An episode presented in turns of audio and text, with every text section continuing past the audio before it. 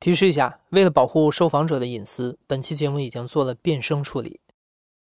来，直播间所有老铁们，这时候咱们玩一个小游戏，咱们玩啤酒互关。谢谢宋妙妙，谢谢詹姆斯，来打！我看见了，这是什么？这是火箭呢。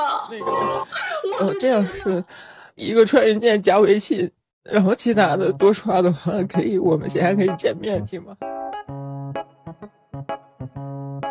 你好，欢迎收听故事 FM，我是艾哲，一个收集故事的人。在这里，我们用你的声音讲述你的故事。每周一、三、五，咱们不见不散。节目开头的这几段声音啊，看过直播的朋友们可能很快就反应过来了。没错，这些声音就发生在直播间里，而主播们都在以各种夸张的方式向榜一大哥们呐喊，向他们要礼物。榜一大哥就是用真金白银在直播间里给主播们刷虚拟礼物刷的最多的那个人，你也可以理解为主播们的大金主。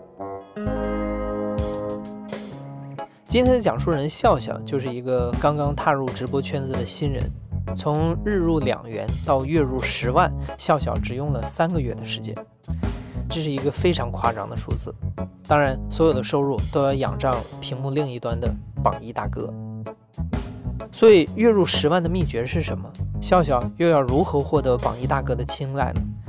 在我看来，答案可能是扮演。在这里，每个人扮演好各自的角色，你就能获得你想要的。下面，让我们跟随笑笑的讲述，进入直播间的游戏世界。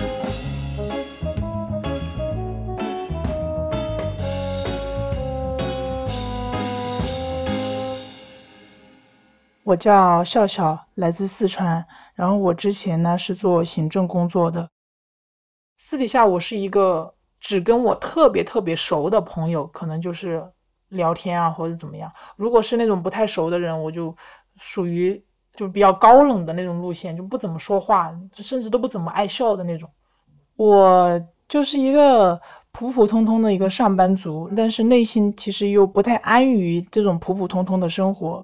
做直播之前，但是看的都是那种，呃，明星呀，或者是自己关注的几个网红的那种直播。他们播的内容，反正也都是那种以聊天为主啊，跟粉丝就聊聊天那种比较简单的直播，会很羡慕，就觉得他们坐在那里轻轻松松的就能日进斗金的那种感觉，而且还会有很多人在他们的直播间里面去夸赞他们，去夸奖他们，就有一点。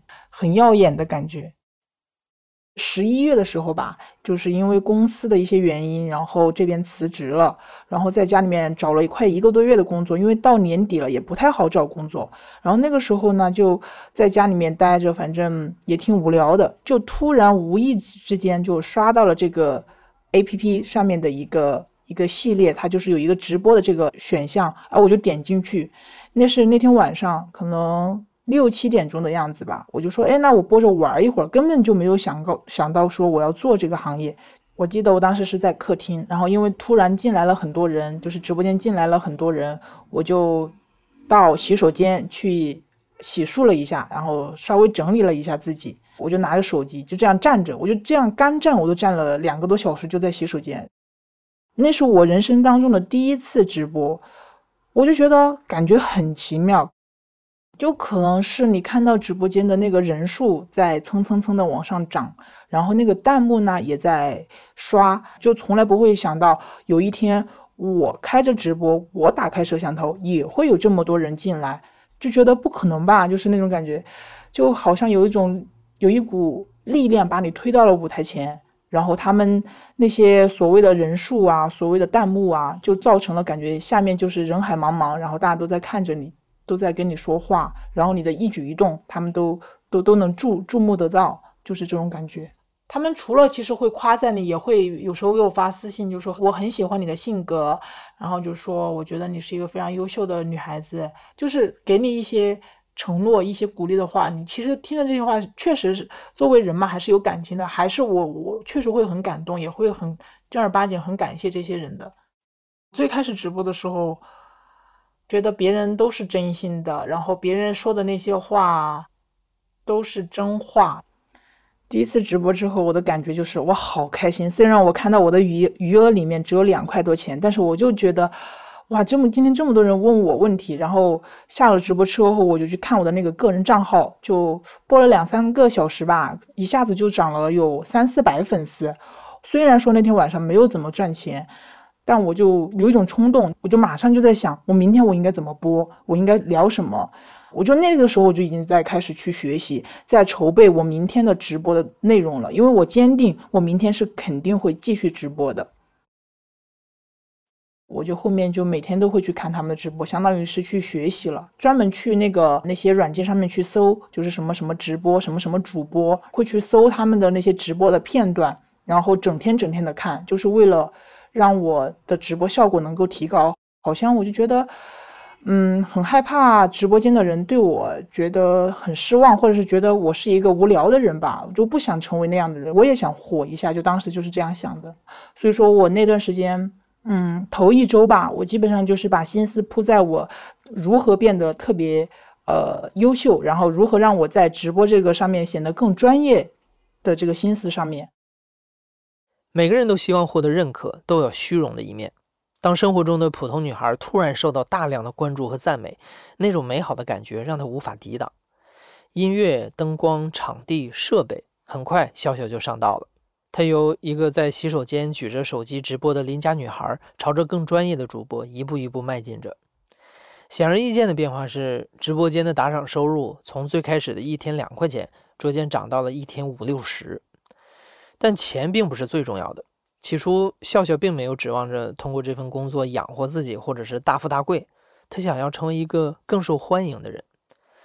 PK 是直播间里最常见的游戏方式，通常是两个主播视频连线，在有限的时间里为自己摇旗呐喊，鼓动观众们用真金白银给自己投票。时间结束之后，得票更多的一方会获胜，输的一方需要按照约定好的受到一些小惩罚。这个环节是直播行业里最赚钱的营生，也正是在这里，笑笑发现了新的流量密码。那些人气旺盛的女主播都做了些什么呢？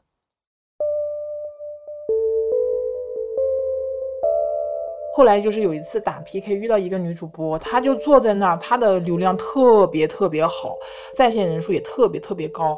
我发现她没有什么特别之处啊，唱歌不好听，也不会跳舞，而且聊天聊的反正也就是那种。比较无聊的话题，我发现为什么那么多人吸引到那么多人，因为她的胸特别特别大，真的特别特别大。然后他也不能动的幅度不能动太大了，因为他如果幅度，比方做什么下蹲、蹲起这种这种动作的话，平台可能就会意识到他这个，就会就觉得他有点有点太明显了，就会给他封号。所以说他就不用怎么说话，他就坐在那儿，就会吸引很多很多人的进去。就那个时候我就觉得。原来这种东西是这么的影响到大家，我甚至有时候想，那我我我是不是也可以搞这么大？但是我觉得我不可能去做手术啊，怎么的？可能就想着去网上去搜那种加厚的胸垫呐，加厚的内衣啊，就是制造一种假象，我也是一个 S 型的曲线，或者我的就是我的身材特别的性感，特别的火辣，然后为此去吸引到更多的人进来。它其实会有一种有点像一种。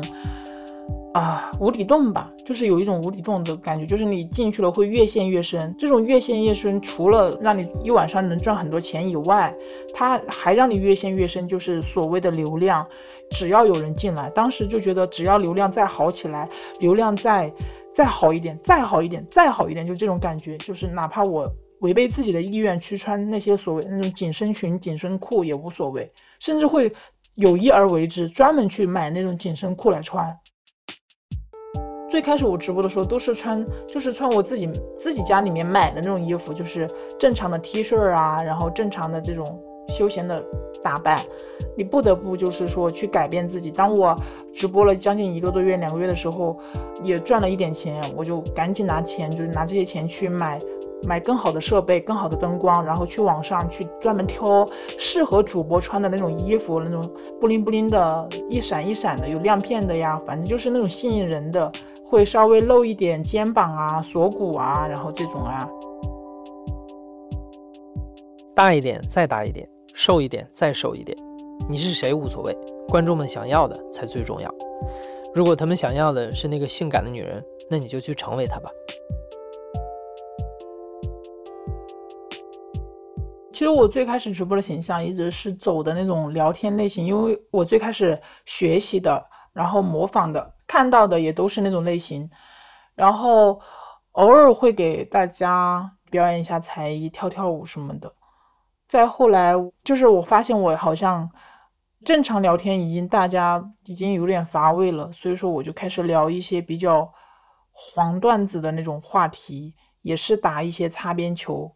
你就会发现直播间真的人特别多，而且他们停留的时间会很长，所以说后来我直播间整个氛围就变成了就是主要以开车路线为主。其实我中途最开始就是开着美颜播嘛，就有一段时间就是播的比较自己比较任性的时候，就觉得想测试一下大家到对我到底有多喜欢，因为很多人都在直播间说，哎，我好喜欢你，我好喜欢你。就有一天我就突发奇想，我说那我就。穿个睡衣，也不化妆，戴个眼镜，也不开美颜，我就这样坐在镜头面前，就是很素颜的那种直播。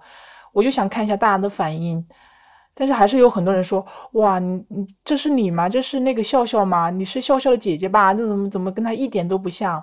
然后或者说：“啊，你这个你还是以后要记得化妆再直播，你这样太不礼貌了，对我们，我们不喜欢你这个样子。”也会有很多人，就是有一部分的人跟我说这样子的话。都是一种内定的一种规则吧。直播间的游客也都知道，大家是开了美颜的，那个手拿到脸面前，手都变形了。他们其实看得出来，但是大家都觉得，哎，很正常啊。就是我，我，我也不在乎你镜头后面你是什么样子。我本来跟你上票，跟你聊天，我就是聊的这个这个镜头里面的人。我对于你这个手机后面你的人，我无所谓，我不在乎的。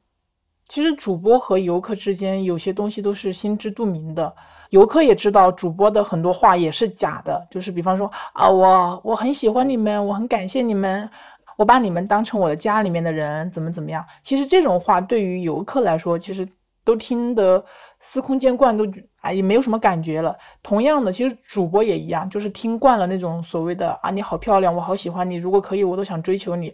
主播也听惯了，就大家其实都。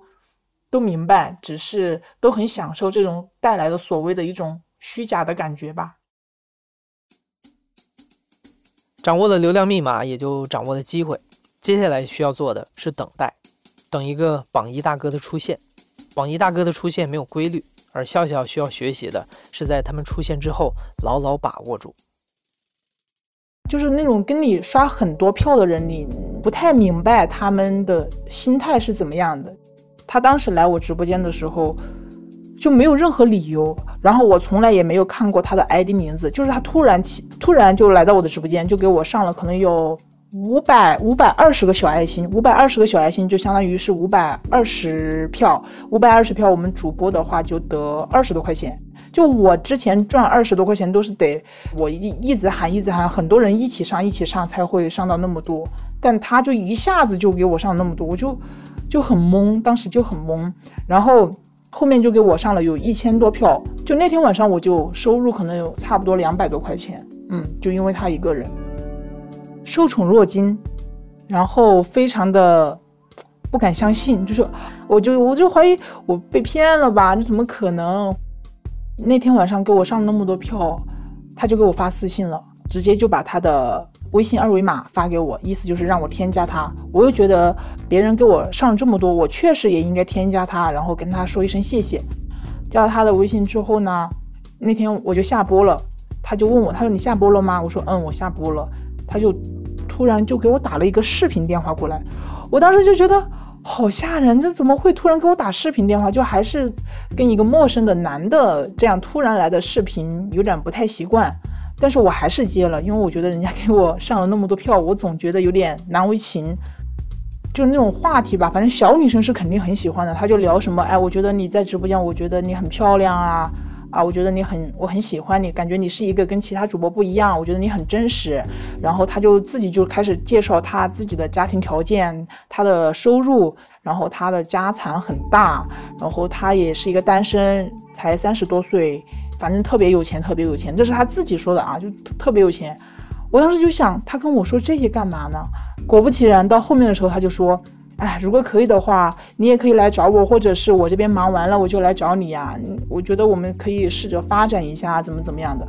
哦，我当时一下子就明白了，但是我就愣了一下，我就说有机会再说吧，我就这样子回复他，我说有机会再说吧。但是我不知道他到底是真的厉害还是假的厉害。但是后来我就没有怎么跟他聊过了，因为我没有很主动的，就是说之后继续跟他什么问候他的早安晚安呐，然后去跟他发消息啊、撒娇啊，就完全没有，都一直都比较把界限还是分得很清楚的。可能就那么，他找过我一两次，发现我没有什么特别大的反应，然后他后面也就就再也没有来过我直播间，再也没有来过了。但是他他的出现带动了我的另一层想法，就是原来直播真的，你只要好好抓住一个所谓的大哥，你是可以一晚上就能赚赚几百块钱的，就是感觉好像很轻松的一件事情。这是我学到的一些，就是一种游戏的一种规则吧。我看到网上很多教程、很多内容，都说了一句话，就是说，如何让大哥留在你的直播间？就是你在线上只是直播里面聊是不够的。我我后来就发现，这个其实就就跟那种销售没有什么区别，就是还是会分什么售前、售后。大哥给你上了。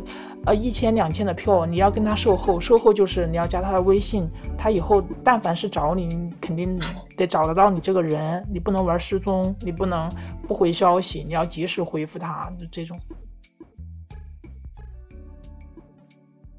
其实要说套路的话，我觉得直播间的套路不是在于打扮，而是在于 PK。只要你是这种娱乐性的主播，反正 PK 就是你最赚钱的一个步骤。然后我记得我当时在那个平台里面，当时就是有一个可能是所谓的工会还是什么嘛，他可能为了让主播去加他们的工会，所以说他基本上就搜集了整个平台的大部分女主播，然后把他们拉到一个群里面。我当时也是在那个群里面。这个游戏是怎么玩的呢？就是如果你要。看到你的直播间有大哥来了，你的榜一大哥来了之后呢，你跟他稍微聊聊那么一两句之后，你就会在群里面群消息里面就艾特大家，就是发一个消息，就说啊我家有大哥，呃有没有有条件的来打我呀，或者就说这种话就打 PK 嘛。然后就如果像在直播的人在群里面看到这条消息，就会马上输入这个主播的名字去连他的麦。他们接了麦之后，就会装作就是那种感觉，好像是啊随机的，哎，hello，怎么就连到我啦？就是这种，就是其实他们私底下是说好了，然后就开始打。他们也会在群里面交流一下啊，我我这边大哥有几个，或者是我这边大哥能大概打到多少。然后如果说两边都有大哥的话，他们就会说，那我们就玩一个惩罚，就比较狠一点的，就可能比方说什么做蹲起做一百个、五十个呀，就是玩的比较狠一点的，就类似于这种游戏。然后，因为这样子的话，就能激发自己家大哥上很多票嘛。你没有给他上票，或者是你票上的少，他真的不 care 你。就主播完全其实根本没把你放在眼里面。千万不要去相信主播说什么，我就把你们当成是家人。没有钱，你看你是不是他的家人？你以为主播是直播间的主角吗？显然不是的。女主播需要扮演一个性感尤物，一个销售。而榜一大哥需要扮演的是大哥。当大哥出现，所有人都要去捧他，去舔他。大哥威武，大哥厉害，大哥说主播跳的舞难看，所有人都应声附和，包括主播自己。大哥在现实生活中可能没有这样的待遇，但在虚拟的直播间里，通通都能实现。而获得这场角色扮演的入场券，只要有钱就可以了。时间来到三月底。直播了三个月之后，笑笑终于遇到了属于他的大哥秋哥。秋哥是在别的女主播跟笑笑 PK 的时候来到笑笑的直播间的。起初他只是偶尔来笑笑这里看一看，在不到一周的时间里，在笑笑的直播间里就消费了五六千元人民币。后面的故事很简单了，大哥发来了二维码，他们成为了好友。大哥成为了笑笑的 VIP 客户，可以拥有笑笑下播之后的私人时间。最开始的时候，我们就就聊一个多小时、两个小时吧，就是这样聊一会儿，而且都是打字的聊天，都还好。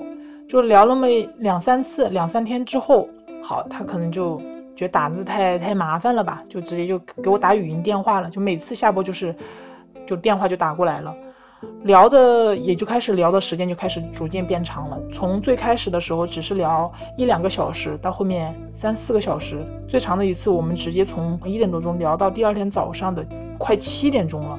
中途我就想说，我我都我都有点坚持不住，我说我想睡觉了。但是他就会直接告诉你他，哎，你不要睡，你听我再说两句嘛，或者怎么怎么样的。然后之后我们就聊的越来越多了，就开始从最开始的一些八卦话题，就是什么什么新闻啊、政治啊、天文地理，我们都聊。聊到后面的时候，他开始就聊他自己个人了，这个是必然会经过的一个话题。在无法见到真人的虚拟空间里，秋哥和之前那位榜一大哥的人设惊人的相似，这算是角色扮演的一部分吗？他就跟我聊，他是一个不到四十岁、三十多岁的一个男孩子，然后住在北京，在北京工作，家里有房，年收入大概在四五十万，而且公司包吃啊、包住啊，什么东西的，就感觉他就是，呃，资金还是比较充裕的，而且又是个单身，从来没有结过婚，没有小孩。就是非常完美的一个形象，而且他还说他的父母都相继就是过世了嘛，就真的有一种父母双亡双亡，有车有房的那种，就是所有女孩子都梦寐以求的对象。我当时就很纳闷儿，我也很真诚的问了他这样的问题，我说你这么好的条件，这么优秀的一个男孩子，为什么要在网上就是看直播去谈对象啊，或怎么样？我说像你这样的男孩子应该。很抢手吧？他给我的解释就是，他说他是一个靠感觉的人。他说，再好的女孩子，再漂亮的女孩子，呃，再优秀的女孩子，只要他觉得不喜欢，没有感觉，他都不是很在乎。然后这个话矛头突然就对向了我，就是他说，所以我就觉得你是我，我心里面还觉得很不错的这样的一个女女女孩子，这样的。但是当时大家都没有说破嘛，有点保持暧昧的这种感觉在里面。他就到最后的时候，他就会直接问：“哎，你你今天有没有想我？我今天真的很想你啊，或者是怎么怎么样的话，你为了维护住这个客户，或者说这个大哥，你就会跟他说：嗯，我很想你。其实我一点都不想他。但是我为什么一直没有动心？就可能是他太过于完美了，让我会觉得有点有点不太真实。我始终。就是在这个过程当中，我还是保持着一点清醒的。就是我觉得，这么好的事儿，他凭什么轮到你呢？当秋哥成为笑笑的榜一大哥之后，几乎天天看他直播，每天在他的直播间消费几千甚至上万，也因此，笑笑四月份拿到手的收入有十万元。显而易见的变化也出现了，笑笑不再像以前那样兢兢业业的每天直播六个小时。有的时候会迟到一两个小时，或者干脆不播了，因为有秋哥在，秋哥肯定会给他打电话的。这么好的事儿，凭什么轮到笑笑呢？秋哥赠送给笑笑的这一切，背后的价格也早已经标好了。最开始的时候，我感觉他很绅士，很有礼貌，或怎么样。到最后的时候，他控制欲特别强。我就比如吧，有时候打电话。打了一会儿了，我觉得有点累了，他就会问你，他说你是不是想挂电话了，想休息了？我说嗯，我想休息了。他说好吧，那你就去休息吧。然后我就把电话挂了。不到两分钟，他就又打过来了。他说你真的要休息啊？你知不知道你这样子会很伤我的心？只要我直播，他就会给我刷票，刷了票我下播，他绝对会给我打电话。甚至有到后面的时候，我没有主动给给他打电话，他会有点责备、责怪我。他说：“你知不知道我在等你电话？”然后打到后面的时候，他聊的话题的尺度也会越来越大，到后面就直接就是说想想让我成为他的女朋友这种，但是我就很明确的拒绝了他。我说我现在还不想谈恋爱这种。甚至有一次，他就给我打电话，打完电话我们就视频，他就就就给我发他的那个生殖器官的视频，这样子发过来，然后。然后就问我说：“哎，你觉得怎么样啊？怎么怎么怎么的？”嗯，我当时的状态就，我当时就看到，我就觉得很很恶心。然后呢，我又不能说马上把他删除拉黑，我不能这样子做。我我也不能说啊，我就骂他呀，怎么怎么样的。我当时的反应就是给他发了一个捂脸的那个微信捂脸的那个表情。后来我跟他每次他要跟我视频的时候，他甚至有时候还没有把衣服裤子穿好就给我视频，然后就是让我看看这些东西。本来之前还是对他有一点点好感的，就是觉得他这个人还是挺有礼貌的，嗯，但是就是到那个时候，就所有的好感都没有了。就他每天晚上都会给你上，嗯，好几万的票，你就你没有办法去拒绝他的那些那东西，就除非你你跟他说你你以后再也不用来我直播间了，啊，我也不需要你了。我的当时就觉得我已经骑虎难下吧，就是在钱的面面前，我觉得我还是。选择了利益吧，就把自己的包容啊，或者说底线就越推越低，越推越低。最后到四月底的时候，有一次我们又在聊天，他又给我晚上打电话，聊到最后的时候，他居然说他要来找我。我说我说你这跟我开玩笑吧？他说我没有跟你开玩笑，我现在马上把机票订了，把那个截图发给你，你明天早上来那个机场接我。哦，就把我给吓到了，然后我就说你别这样，我说我自己什么都没有准备好啊，什么什么的。他说他甚至可以去跟公司申请把工作换到我所在的城市，只要我愿意啊。他说他愿意为了我什么都都可以去改变啊，什么什么的。然后还说，嗯，他来到我我我这里的话，肯定是绝对要跟我在一起的，必须要把我追到手，而且他说肯定是要发生关系，让我自己做好准备。啊，我就当时就觉得，哎，不行，这个事儿好像跟我想象中发展的有点不太一样。我以为可能他就是在网上可能寂寞呀，或者说无聊啊，找个人找个主播哈，就是消遣一下时间，我都能理解。他这样突然来，真的，我我我我还是万万不能接受的。微信我就告诉了他的，我说我觉得我们还是就是保持朋友的关系就好。我说如果你，嗯。你要真的要来的话，我说我可以当一个朋友一样去跟你接待你，请你吃饭都可以。但是你如果确实想要谈恋爱，我我我实在是没有办法接受的。五月份我就是下定决心，我就是不接他电话了，就不管他怎么说，我就不不想再联系他。然后劳动节过后，我我又开始又开始直播，然后他就来我直播间。那次来我直播间之后，就问我为什么不理他。然后我就跟他说了，我说没有不理你，我说我们就我说很感谢你给我上票啊什么的，我说但是我们就保持这个关系吧。我直接在直播间就当着这些人大家说的，因为我私信没有他微信我再也没有回复过他了嘛，然后他可能觉得我在直播间说这样的话没有怎么给他面子了。当时我记得五月份的时候我们都结束了，就是都已经没有什么联系了嘛。突然有一天他给我发消息，他因为他用了好几个那种。他的号给我上票，不是一个号是好，有两三个号给我上票，可能总共加起来的那个数目让我告诉他，然后我就截图发给他，然后他就说不对，他就说我截的号不对，然后他说他不可能不只只给我上了这么多钱，肯定还有个肯定更多，然后因为那天晚上特别晚了，他我就没有跟他跟跟他过多解释，我就说那我明天再找找看啊什么之类的。然后第二天早上我再起来看的时候，他给我发的那条私信里面，就轰炸的那种私信，他就说：“啊，你什么意思？你信不信你这样子，我要去去告你，我去联联名起诉你都有可能。你要这你要这样子，你吃官司都有可能。你不要玩那些小聪明，呃，你不要把人看得太坏了。你如果要这样刻意隐瞒的话，啊，我就怎么怎么怎么样。我第二天看到这条私信，我真的很懵，然后我就跟他解释。”解释了，最后我把那个号找出来，我说我只是昨天睡得太早了。我说这个所有的消费记录你看嘛，我就发给他看了。其实我也觉得挺惊心动魄吧，我就在想他到底是一个什么样的人呀？之后他就再也没有像四月份那样子给我上过票。然后微信呢，他说我很伤他的心，他以后就把我当成一个普普通通的女主播就可以了，说以后也不会再再烦我了呀，什么什么的。秋哥走了，但笑笑也回不到之前的状态了。五月份他的收入变成了一万元，六月份更少。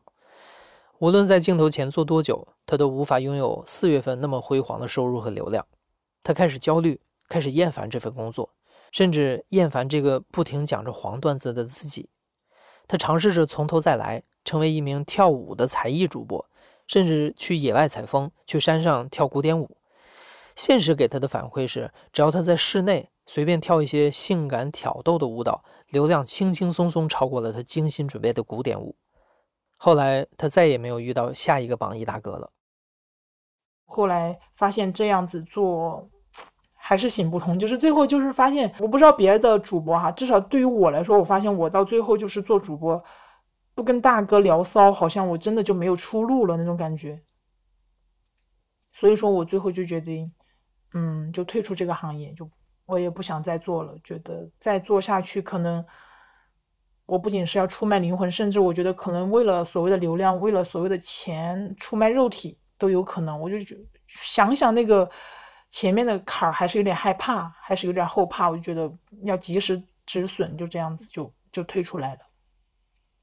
在我刚就是我决定要退出直播间的时候，我就想说要回归生活。去找一个正常的工作，还是找回我之前的那种嘛？就是作为什么行政也好啊，还是什么工作也好，就是 会有一个职业病在里面，就是有点眼高手低了。真的，你看到那种啊，什么三千多、四千块钱一个月，你就特别看不上眼。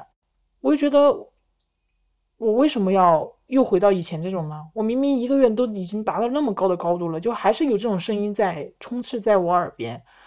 如果是特别十八二十岁的我这样子的话，就对钱的那种渴望度会更高，可能会觉得我这样子能换取几万，那么意思就是说我再退一点，我能再换一点几万，再退一点再换取几万。十八岁我觉得很容易陷进去，如果是我的话。如今的笑笑已经退出直播行业几个月的时间了。他也在一边休息一边调整心态，并且尝试着投简历找工作，想回归之前上班族的生活。如果一个男孩子能就是完完全全只在一个只在一个女主播那儿，然后不停的给她刷或者怎么样，我觉得那可能真的是遇到真爱了。但是我觉得大部分的男孩子还是会。就是过眼云烟，就是可能我只是在你这儿寻找一个刺激感，完了刺激感一过，可能一个月，可能两个月，最多三个月，过完之后我肯定要去寻找下一种新鲜一点的刺激的东西。女主播也是在找新鲜感，那然后游客也是在这儿找新鲜感，所有人都都很虚伪，都很去寻找那种自己在现实生活中获取不到的快感吧。秋哥其实对你。投入了很多的钱，也投入了很多的时间，他是对你付出了真感情的感觉，还是说这是他已经习惯了，就是用金钱去获取女主播的？嗯，我不知道，以我自己个人的内心的想法，我我是希望，或者是我愿意去相信他可能是真的是付出过感情的，不然的话，我实在没有办法去。特别直面的去面对曾经我们聊天的那么多夜晚。如果说知道他，哪怕他是真的在那么有一小段时间，他可能是真的喜，真的是喜欢过我这个人，我觉得可能我还是会稍微好受一些吧。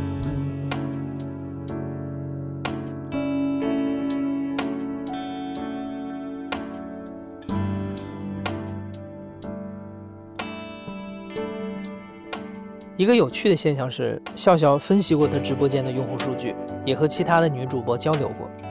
他发现这些直播间的游客往往有一个共同点，他们的年龄在三十到四十岁之间，通常家庭和事业都很稳定。这样的群体往往是上票能力最强的。这真是直播用户的全貌吗？这些榜一大哥和游客们为什么要在直播间花费这么多的时间和金钱？他们想要寻求什么？他们背后又有什么样的故事？